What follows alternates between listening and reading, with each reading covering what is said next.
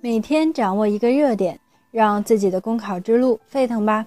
大家好，我是碧涵，今天为大家分享的热点是疏堵结合，管住塑料垃圾污染。日前，一篇题为《外卖正在毁灭我们的下一代》的文章在朋友圈流传开来，由此可以观察到一个宏观而重要的命题，即在当今时代，塑料垃圾仍然是污染环境。破坏生态的一大元凶。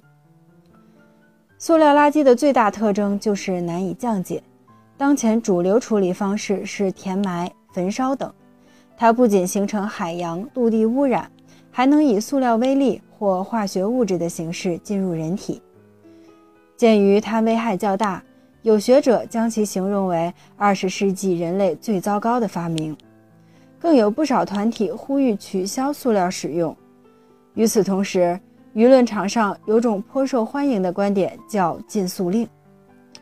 虽然迎合了一些人的情绪，但这也没有看到塑料制品大大丰富了人们的生产生活方式，早已是现代文明不可分割的一部分。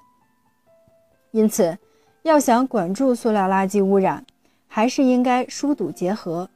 具体而言，一方面，继续不遗余力地推行限塑令的同时，将注意力转向更前端的源头控制，不断提高塑料降解技术，通过行政手段、经济手段扩大可降解塑料制品的生产量。